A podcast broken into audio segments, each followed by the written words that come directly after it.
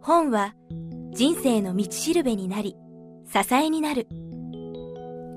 この番組があなたの一冊を見つけ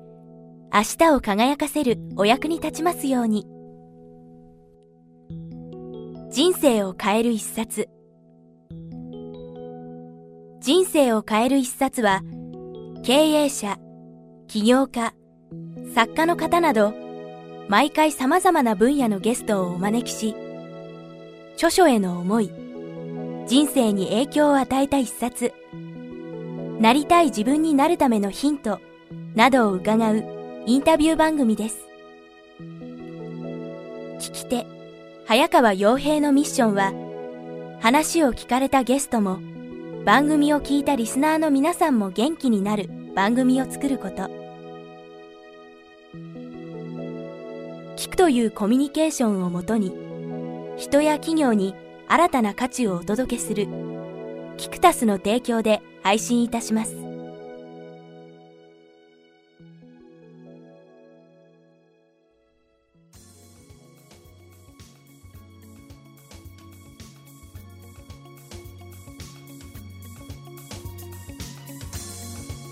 皆さんこんにちは、えー今日は講談社文庫から発売中の「フォーティ翼再び」えー著者で、えー小説家の石平さんをお迎えしてお話を伺います。石田さんよろしくお願いします、はい、よろしくお願いします。あの実は私、まあ、サラリーマン記者時代にですね、はい。あの石田さんに3年前ぐらいに取材させていただいて今日はそれ以来の、えー改めて独立してからあの初めてお目にかかれて本当に嬉しく思ってます。いやー、でもなんか立派になられたってことなんですかね。いやでも本当にあの、はい。こんな機会いただいて本当にありがとうございます。いえいえこちらこそ。はい、それであの今回の本の紹介なんですけども、ええ。ー今回選ばせていただいたのが「フォーティー翼再び」ということで、新刊ではないんですがあの、この本を選ばせていただいたのもですね、えあの私の番組があの意外とリスナーの方聞いてくださっている方が40代が非常にコアリスナーですよ、ね。やっぱりその年代って何か勉強したい年なのかもしれませんね。ああでもそうかもしれないですね、うん、あるいはやっぱり人生の仲間に差し掛かってちょっと考えなす時期なんですよね。あー。でもまさにこの「40」の中でも、まあ、人生80年とするとまさに真ん中っていうことで、そうですね。はい、その部分もあるかと思うんですけども、今回、えーこの「40」そもそもなんですけども、はい。えー石田さん今年1960年生まれというふうに拝見してそうですね。はい。今年もちょうど50歳のそうですはいだと思うんですが、えーこの本書かれた時当然40代だと思うんですね、はでこの本そもそも書かれたきっかけというか、ええ。あのその理由みたいなものはい。あのーそれはあの講談社のね「あのー週刊現代」の連載だったんですけれど、はい。で現代のその一番大きなコアターゲットのその読者層っていうのが30代後半から40代の初めだというんですよ、はい。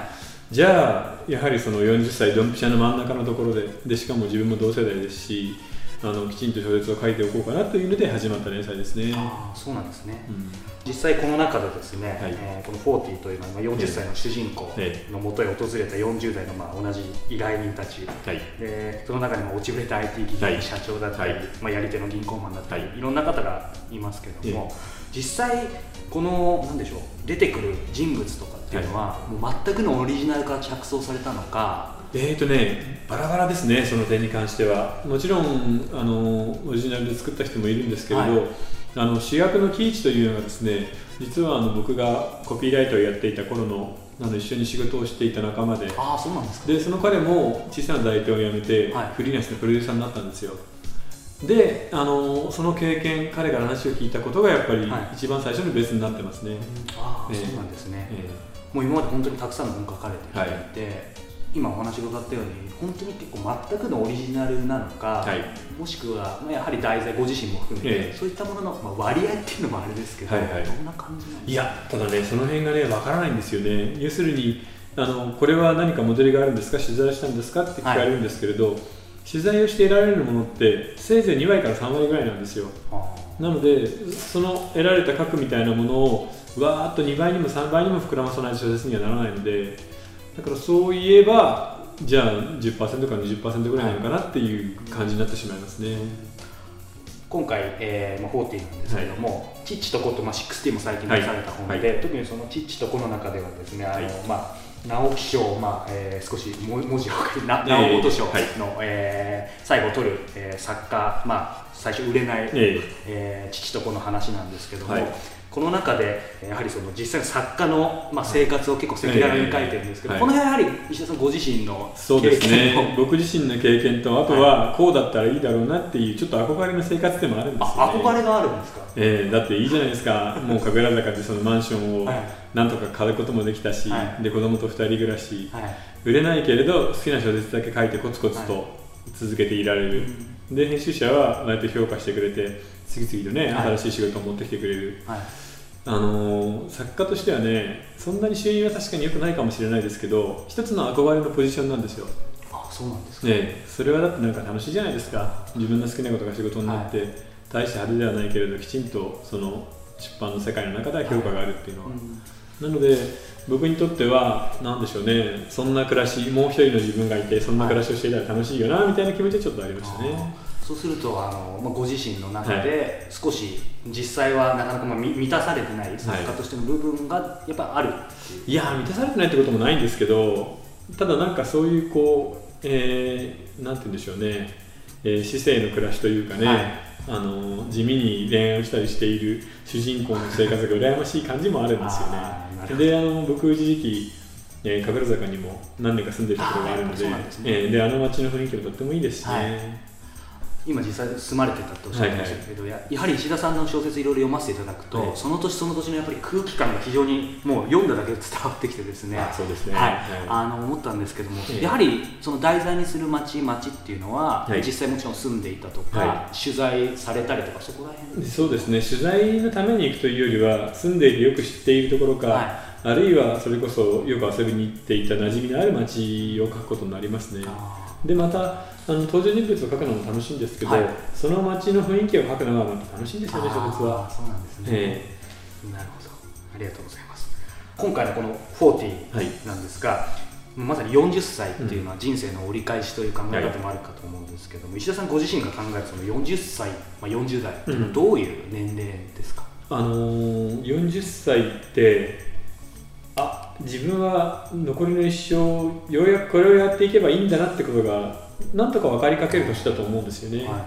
今はあの昔よりその成熟する年齢が遅いですから、い。は二十歳ではとても大人にはならなくて例えば30歳で大人になってでそれから10年ぐらいあちこちぶつかりながら何やる何やるって迷うと思うんですよ。で10年間迷った末に40歳で初めてあそうか自分はこういう人間だし残りの半分の人生でこんなことをやっていけばいいんだって気がつく年だと思いますね。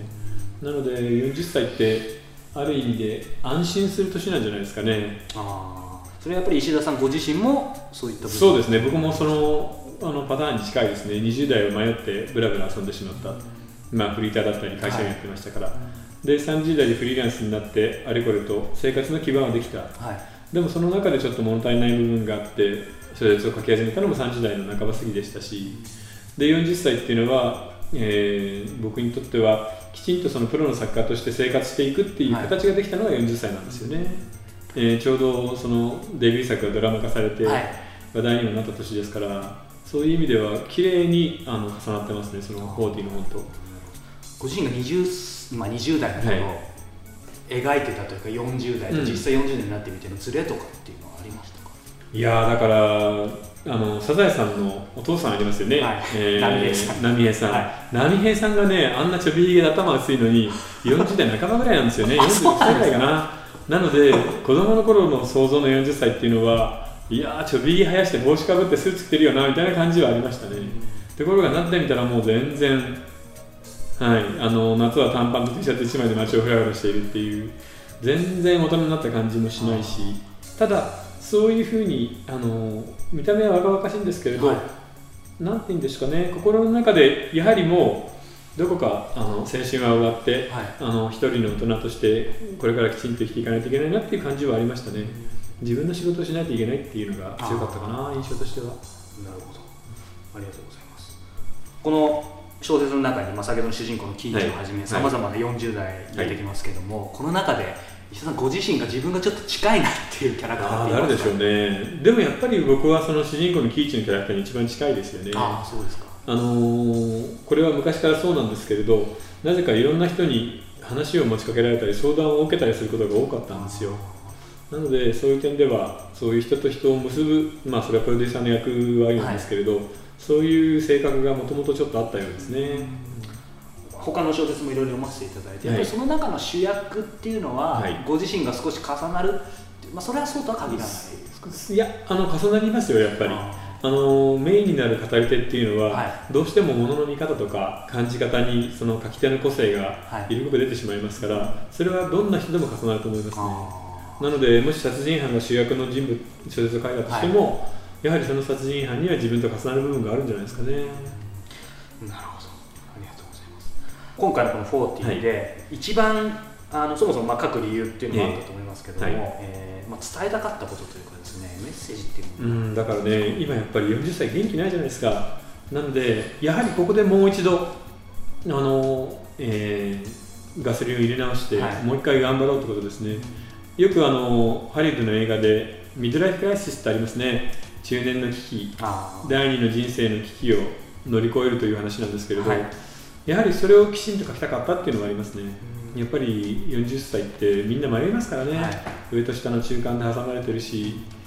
あのだんだんと先も見えてきてなんとなく暗い気分にもなるし、はい、でしかもね時代はこうでずっと不景気ですから悩むとは思うんですけれどでもここであの2段目のロケットが点火する人と、はい、そうでなくてだんだん落ちていく人はすごく差がつくと思うんですよね。若いうちよりは大人になってからの方が差がつくのでね。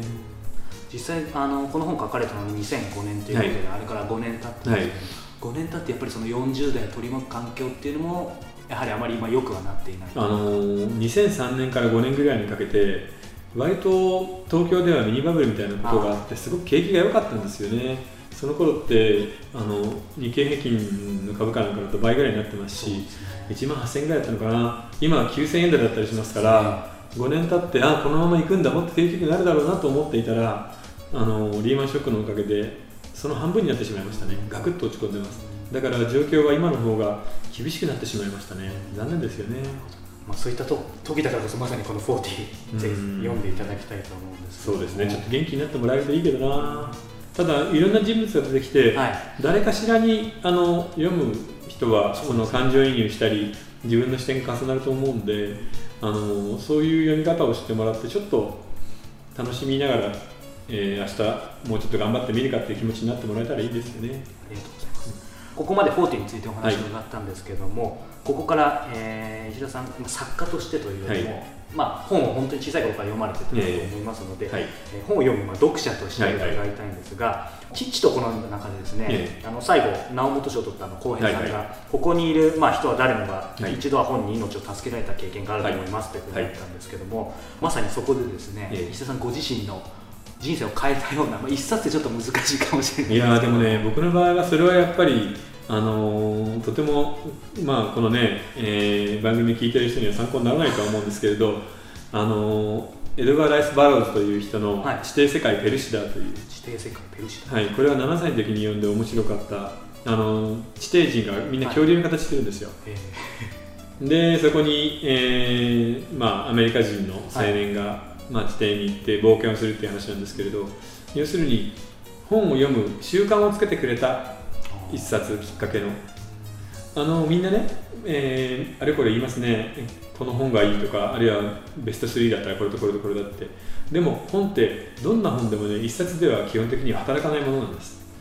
なので一冊読んで人生を変えようっていうのはねやっぱりちょっと無理があります、でも本を読み続ける習慣ができるとその人の人生は本当に一変するんですよね。あのこれはアメリカの文科省みたいなところで取っている統計で、はい、1つの世帯で1年間に消費する本、えー、読書冊数ありますね。それとその家での年間世帯所得っていうのを2つの、えー、軸にとって、えー、統計を取りますと、はい、もうねビューって綺麗に相関関係があるんです。読まない家は貧しくて読む家は豊かなんですでこれに関しては日本で東京にとっては全く同じでしょうからやはりあの知ること、はい、読むこと知は力なんですよね。なのでそのためにはやはり読む習慣っていうのを身につけないといけないですね、うん、なるほど。実際石田さんご自身が、はい、まあ、バイブルじゃないですけれども、ええ、何度も読み続ける本とかってあるんですか？ないですね。ないですか？あの本の一番大切なところはその読み続ける習慣と一緒なんですけれど通過してもいいからどんどん新しいものを入れていくことなんですよね。もちろん人生に感じてあるいは著書に本当にファンになってっていうことで何度も読むっていうのもいいんですがそれだったらあの理想を言えばその著者の別の新しい本かどんどん別な作家の本だったり、はい、ノンフィクションだったり読んだ方がいいと思いますね。あの読んだページ数が勝負です。本当にもうそれが相関関係にあるというはいはい、お考え、ええ、そうなりますよね。実際そうなってしまうのでね大きな統計で見ると、はい、もう最近、まあ、アマゾンインターネットの商店のアマゾンでは Kindle、はい、アップルでは iPad が、はい。はい、出てきて、まあ、電子ブックリーダー、はいはい、どんどんそういう時代に今、まあ、出版の形変わるかもっていう話もありますけども、えー、あのまあ、作家書き手として飯田さんご自身は今後この流れどうなると？あのこの流れはやっぱりもう止められないですよね。止められないですであの基本的にはこういうパッケージソフト本だったり CD だったり、はい、DVD のディスクみたいなものはやはり今市場としては本当に苦しくなっているんで、はい、音楽の場合には配信があるけれどその小説や出版物の場合には新しいビジネスの発射がなかったんですよずっと、うん、なのでそういう意味ではもうそれが出てきてくれる Kindle のようなものが出てきてくれて、はい、きちんとビジネスができるようになるっていうのは出版界にとって大事じゃないですかね。ただ同時に本の力とか本の世界っていうのもやっぱりすごくあるものですから、はい、そのパッケージソフトがきちんと回った上で Kindle や iPad みたいなものがうまくいくっていうのが理想ですね。私のイメージだと、はい、やはりその作家さんって当然あの本への当然ご自身の思いも当然あると思いますし、紙への,、そのまあ、実際触った質感とか、はいはい、そこら辺の思い入れってすごいあるかなと思ったんですけど、うん、石田さんご自身は？いやありますよ。もちろんあるんですけれどただそれにこだわることもないですよね。あの本の歴史を見てみると、はい。昔は洋皮紙に手で筆写してましたね、はい、ですから活字ができた若いの頃は活字の本には書き手の魂は入っていないと言われていたんですよ。手で写していないから。しかも凝った蘇生だったり皮だったりしないから、はい、でもそれがどんどん時間が変わるにつれて、はい、えー、活字がダメになって電子写色になった、はい、そうすると味わいがなくなったって言いますよね。ああいう活版印刷に変えたり、なっていうことで毎回毎回メディアが出るたびにそんなものにはあの書き手の魂が入らないとか、はい、そんなものは本じゃないと言われるんですがでもコンテンツさえしっかりしていれば、はい、どんなメディアによっても関係ないんですよね。そうかそうですよね。紙紙っていうふうに確かに固執してましたけど、えー、その最初印刷が出てきた時もその本人が書いてるわけじゃないです、ね、そうなんですよね。ですからそういう意味ではねあのもちろん本は大事にしないといけないし、はい、正直言って例えばペーパーワークだったり文庫本だったりっていうのはこれ以上低コストで小説を世に送る手段はもうないので、はい、ものすごく洗練されてますしコストも低いですから、はい、その辺に関してはそんなに怖がらなくてもいいとは思いますね。読んだものを手元に置いておきたいっていう気持ちもみんなありますからね。なるほど石田さんご自身あの、まあ、本当に忙しい執筆業の傍らですね、はい、本もたくさん読まれてると思うんですけど。いやでも最近読めなくなりました、あそうなんですか、えー、それはやっぱり時間が忙しくてっていうのもあります、はい、それとあとはやっぱり小説を書いてる時に小説があんまり読めないんですよね。あそうなんですか、はい、その人の文章というのをやっぱりちょっと、はい、あのすごく感じ触るので、はい、えー、実際この父とこの中でも、はいはい、主人公が、はい、あのまあ、ラライバルというか、はい、友人のものに読んですごい嫉妬したり、えー、悩んだり、ね、どっちかっていうとそういうのよりはですね、例えば小説を書いてる時って文章にとか言葉にすごく敏感になってるんで他の人が書いた文章の中で机とか空とかあるじゃないですか、はい。あれこの机僕が書く机と違うなみたいな感じなんです。ああもう本当に、はい、その作品がいい悪いじゃなくてね、はい、小説の文章がなんかうまく反りが合わないんですよ。なので、まあ、小説書いてる時は小説は読まないですね、今も実際でもかなり同時にまた連載とかも含めてどのくらい書かれてるんですか、今ですか？分からない。67本ですかね。もう数えないと分からないんですけど。取材も以前伺った時も月40本ぐらい受けてるって。ええー、今もやっぱりやってますね。でもあの小説家の仕事ってただ書くだけではやっぱりないところがあるのでそうですね。書くことが仕事の半分ぐらいじゃないですかね。あそうですか。はい。編集者との打ち合わせだったり、はい、それ以外いろんなメディアとの付き合いだったりあるいはあのある程度ね成功してしまった人であれば、はい、今度はその社会的な役割も果たせていかないといけないのでね活字文化ってやっぱり今なかなか厳しいですからねやめてもやってますしなのでそういう活動もしないといけませんし、はいだからねあのそう単純にあの書いていて引きこもっていればいいんだろうみたいなことにはならないですね、多分きっとその作家の方作家の方いろんな考え方があると思うんですけども、うん、石田さんご自身はまあ実際いろいろ普段テレビとか雑誌のものも拝見していて、今お話しいただいた非常に外に対しても、はい、あのまあ、積極的に出られて発信されてるっていうイメージがあるんですけどもともとそれこそ池袋エストゲートが書かれた時とかのご自身のそういうメディアにまあ出ることとかに対する姿勢と今って変わってますいやその頃は別にメディアとかなんとか考えてないですからね。デビューすること自体もまだわからない段階なので、はい、最初の頃は。まあ本になった、はい。まあみんなに読んでもらえるといいなとは思いましたけどでもまあその後はどうでもいい。自分の好きなものを書けばいいんだっていう感じだったんですよね。なんかもともとやはり広告、まあ、コピーライターとか広告制作会社やってらっしゃったイメージがあるので、ね、そういう意味で逆にまあメディアでご自身、まあ、発信される側だったというふうに私はあのお見受けしたので、はい、なんかそこら辺があの、まあ、いい意味ですごい柔らかくて結構表に出てかれるそこら辺のもともとバックボーンというのがあったのかなというふうにいやだからねその辺に関しては性格的な問題じゃないですかね。ずずっと単独でというかね一人きりで小説を、ね、部屋にこもって書いてるとやっぱりなんとなくあのいろんな人と触れ合ったりグループワークがしたくなるんですよね。作家ってもう究極のソロワークなのでずっと一人でやってますから。そういう点ではその世界を広くするためになるべく多くの人に会うっていうのも大事だなとは思うんですよね、で特にあの最近作家同士の交流がほとんどないのであそうなんですね、えー、ですからそうなるとね小説家の場合ある程度うまくいってしまうと、はい、編集者とぐらいしか付き合えなくなるんですよ。でもその編集者の多くは大体はあの褒めて褒めてじゃあまた次の本をもらおうみたいな感じになってしまうんで、はい、そうするとねいつも決まったメンツの中で褒められてばっかりいるっていうパターンだとどうしてもお山の対象になりますからね。やっぱりそこは避けておかないと自分の書く世界がだんだん小さくなっていくので。以前あのちょっと別の方に伺ったんですけども、うん、まああのかなり有名になられて、はいはい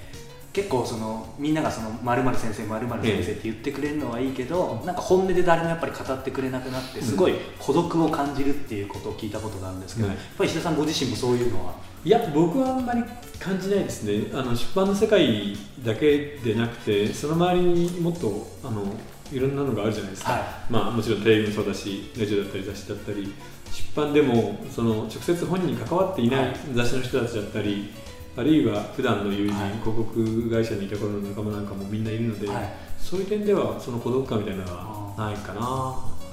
ん、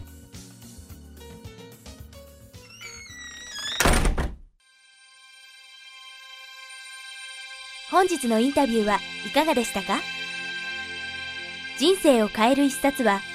話を聞かれたゲストもそれを聞いたリスナーの皆さんも元気になるをミッションに。今後も無料で番組を配信し続けることにこだわっていきたいと思っています。人生を変える一冊をプラットフォームに世の中をもっとワクワクさせ、自らの活動や事業も発展させていきたい。もし、そんな思いをお持ちの企業、個人の皆様がいらっしゃいましたら、サイト、人生を変える一冊内に、ハートフルパートナーの募集ページがございますので、詳細をご覧ください。サイト URL は kiqtas.jp スラッシュ book キクタス .jp スラッシュブックです。本日も最後までお聴きいただきありがとうございました。それではまたお耳にかかりましょう。ごきげんよう。さよなら。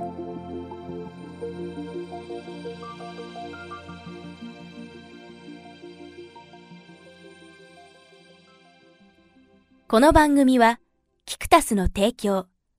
若菜はじめ、制作協力、宮浦清音楽、